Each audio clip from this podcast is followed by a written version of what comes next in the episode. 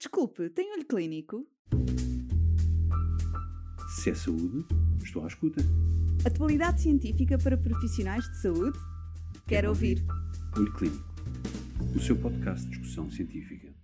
Olá, seja bem-vindo ao segundo de dois episódios dedicados à vacinação contra o papilomavírus humano. Seguimos na companhia do Dr. Pedro Vieira Batista, consultor em ginecologia e obstetrícia e responsável pela unidade de trato genital inferior do Hospital de São João, que nos apresenta os principais desafios e oportunidades no avanço do acesso à vacinação contra o HPV. Conheça a perspectiva do nosso convidado já de seguida. Olá a todos, muito bem-vindos a mais um episódio do podcast do Olho Clínico. Hoje com a temática Desafios e Oportunidades no avanço do acesso da vacina contra o HPV. Trazemos como convidado mais uma vez o Dr. Pedro Vieira Batista, a quem agradecemos novamente ter aceito este convite e obviamente aqui a oportunidade de vir falar sobre este tema tão importante nos dias de hoje e começava exatamente por lhe fazer aqui uma pergunta muito mais prática, mas essencial, que é qual é que foi todo o processo que levou à implementação da vacinação gratuita para estas mulheres elegíveis que falámos no episódio anterior? Muito obrigado mais uma vez. Ora, este processo nasceu, como falamos no, uma inquietação, como referimos no, no, episódio anterior, era o vermos que temos um, algo de bom à disposição e que não o podemos usar, sobretudo por uma, por uma questão económica.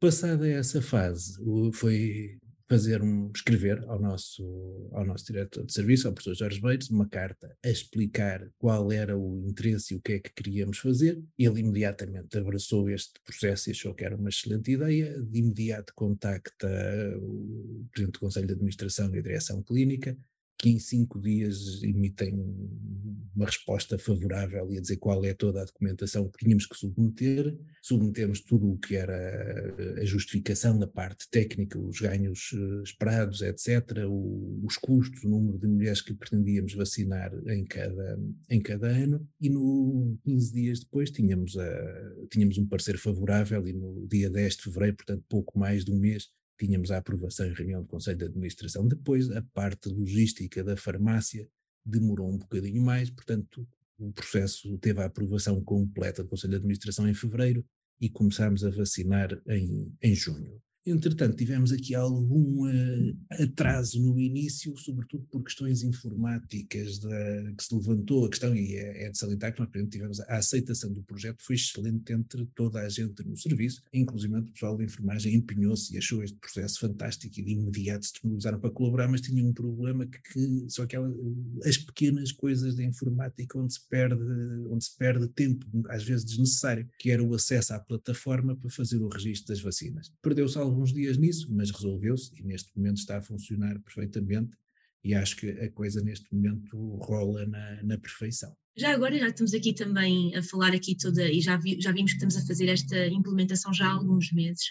Aproveito também aqui para, para lhe perguntar quais é que foram os principais desafios e quais é que são os benefícios e a adesão das mulheres que foram observados nestes poucos meses em que já podemos ter esta experiência. Eu, eu começava pela parte do, dos benefícios e nós temos a vantagem de termos uma população que não é propriamente resistente à vacinação, contrariamente à realidade de, de outros países embora nós expliquemos eh, sempre às mulheres qual é a lógica de fazer a, a, vacina, desmontamos aquelas coisas que às vezes se diz, não precisa porque já teve infecção pelo HPV-16, ou porque até já teve uma lesão grave, ou porque é casado e só tem um parceiro, desmontamos essas coisas todas e explicamos que, sobretudo, o que nos preocupa é que uma mulher que tem uma vez uma lesão de alto grau do, do trato anogenital tem risco, e é um risco mantido durante pelo menos 20, 25 anos, de ter uma nova lesão e que ao vacinarmos vamos reduzir este risco em 80%, portanto, reduzimos o risco de cancro, reduzimos o risco de recorrência e com isso vamos reduzir, por exemplo, o risco de necessidade de novas intervenções, o que é particularmente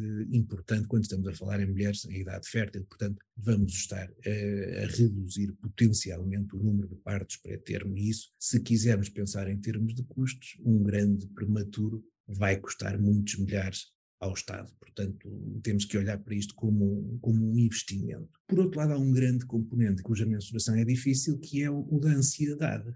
A mulher que fez tratamento e subsequentemente tem um teste positivo vai estar em sofrimento, por muito que expliquemos que pode acontecer, que não é igual à recorrência, mas se tiver um teste positivo vai estar mais ansiosa, se tiver nova lesão de alto grau, mais ansiosa estará. Portanto, se nós conseguirmos reduzir o número de testes positivos subsequentemente, só aí é um ganho enorme em termos de, de qualidade de, de, vida. Nós não temos encontrado resistência até o momento, e claro, o processo começou em junho, não passou muito tempo, meteu-se o verão em que as coisas estão um bocadinho mais paradas, mas a aceitação da vacina neste momento é 100%. Não temos ninguém até o momento que eu tenha conhecimento, só foi esta semana que estou de férias, mas neste momento, não, que eu saiba, ninguém recusou fazer a vacina. O que é interessante, porque no, nos estudos, por exemplo, os estudos do grupo da, da Catalunha, ao oferecerem a vacina, tem 70 e tal por cento de aceitação. Não me parece que nós vamos nem de longe nem de perto ter, ter valores uh, desse género.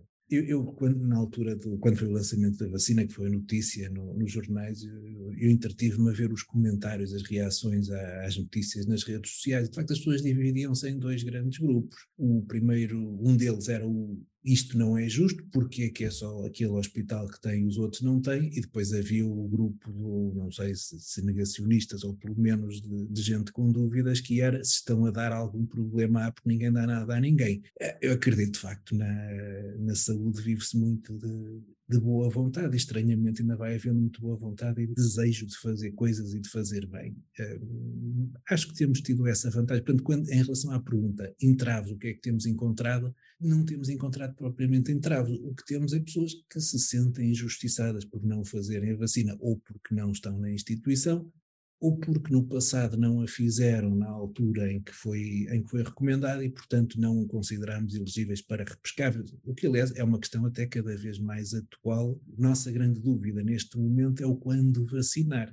Nós estamos a tentar fazer coincidir a primeira dose com o dia do tratamento e a terceira dose com o dia da, da primeira consulta após o tratamento, dos seis meses, portanto, implica, no fundo, seguindo isto, implica que a doente virá mais uma vez a meio, a dose do, dos dois meses implica uma ida a mais ao, ao hospital, mas ainda assim, atendendo aos valores, para a maior parte das pessoas vai compensar, portanto não tem havido propriamente queixas desse aspecto. Agora, o que os estudos nos têm mostrado é que é preferível, uma das grandes perguntas que estava no ar, e os dados que mostram é que fazer a vacina antes é melhor do que fazer a vacina depois. Portanto, mesmo nesse contexto de repescagem, seria um argumento para não repescar uh, estas mulheres. Algum benefício haverá, mas claramente é menos, será mais difícil de, de, o justificar. A minha grande inquietação neste momento é se o fazermos no dia é suficiente ou não. O, o estudo que encontrou grandes diferenças, o, o estudo do grupo da Marta Del Pinho, tem uma coisa que não me agrada, é que o tempo médio entre a vacina e o tratamento foram quatro meses. Isso é uma das coisas que eu não quero ter na unidade, é mulheres com diagnóstico e esperar quatro meses para fazer tratamento. Portanto, colido um bocadinho. Quatro meses é igual a fazer no dia? Ficamos um bocadinho na dúvida. Eu acho que para já vamos manter este esquema de vacinar no dia e esperar para ver o que dá. Não estou tentado a, a mudar, a adiar a realização do tratamento para, para dar mais intervalo entre a vacina e o tratamento propriamente dito. E agora que já falámos aqui também muito desta questão do presente e de como é que também tem sido esta, esta implementação e o que é que temos observado, aproveito também para lhe fazer aqui uma pergunta um bocadinho desafiadora, mas que acho que acaba por ser muito importante, que é e o futuro? É? O que é que se espera aqui relativamente a outros hospitais? Falou aqui também no episódio anterior da possibilidade de um alargamento relativamente à elegibilidade. A que grupos é que poderia fazer sentido ou não? O que é que pode partilhar connosco, Dr. Pedro? O que eu, o que eu espero, e eu, eu acho que começarmos este projeto, obviamente foi para benefício imediato e direto das nossas doentes, mas não deixa de ser provocatório. O que eu espero é que outros sigam. Acho que é o, é o que faz sentido e espero que as próprias doentes estejam a pressionar o processo, se aconteceu neste hospital, pode acontecer nos outros também. No mundo ideal, devia ser uma medida central, devia vir de cima, dizer atenção, a partir de agora é igual para toda a gente, todas as mulheres que satisfaçam estes critérios, deve tudo fazer. Diria que num país onde vacinamos todas as raparigas e todos os rapazes, não é isto que vai desequilibrar as contas. Já desperdiçamos dinheiro em tanta coisa, há tanto dinheiro mal gasto. Veja-se, por exemplo, o rastreio podia ser tão, bem, tão mais bem gerido, o dinheiro que se podia poupar ao tornar o rastreio mais ágil, mais eficaz, sem repetições, sem citologias, etc., cobriria tudo isto. Isto já esquecendo os benefícios em termos de, de saúde. Uma das coisas que nós andamos a pensar, não tivemos ainda coragem de nos meter nisso, mas deveríamos meter, e se calhar mais uma vez devia ser uma atitude central, são as mulheres em quem se antecipa imunossupressão. Uh, muitas vezes o, se eu tenho, sei lá, por exemplo, puxando para o nosso lado, mulheres com lichen plano, que difícil controle, em que haja a eventualidade de vir a precisar de fazer imunossupressões, nós se calhar devíamos ponderar vacinar, e nestas diria até revacinar, se fizeram vacina bivalente ou tetravalente, se calhar são mulheres em que vale a pena pensarmos em revacinar e esquecer um bocadinho a questão da idade. Um dos grandes, nós hoje, por exemplo, o nosso problema da imunossupressão não é o HIV, são as transplantadas, sobretudo as transplantadas renais, são as mulheres que têm doença eh, multicêntrica, multifocal, recorrente, etc. Portanto, isso aí acho que é um dos grandes, grandes desafios para, para o futuro. Eventualmente, não sei se vamos no futuro alargar as indicações para este grupo ou se eventualmente vamos restringir. Vamos esperar para ver o que é que acontece, nomeadamente no, nos estádios, no, nos 1 a 1, se na idade, quando começarmos a ter números para estratificar, se vamos ter conclusões diferentes.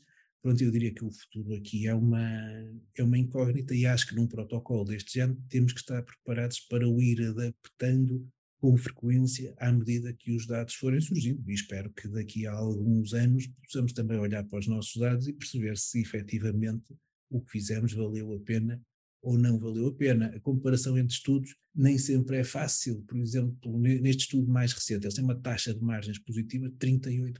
38% é brutal, não tem nada a ver com a nossa realidade. Isso vai fazer a diferença? É a vacina menos importante na nossa experiência porque temos menos margens positivas? Não sei, vai ser interessante olharmos para os, nosso, para os nossos números no futuro.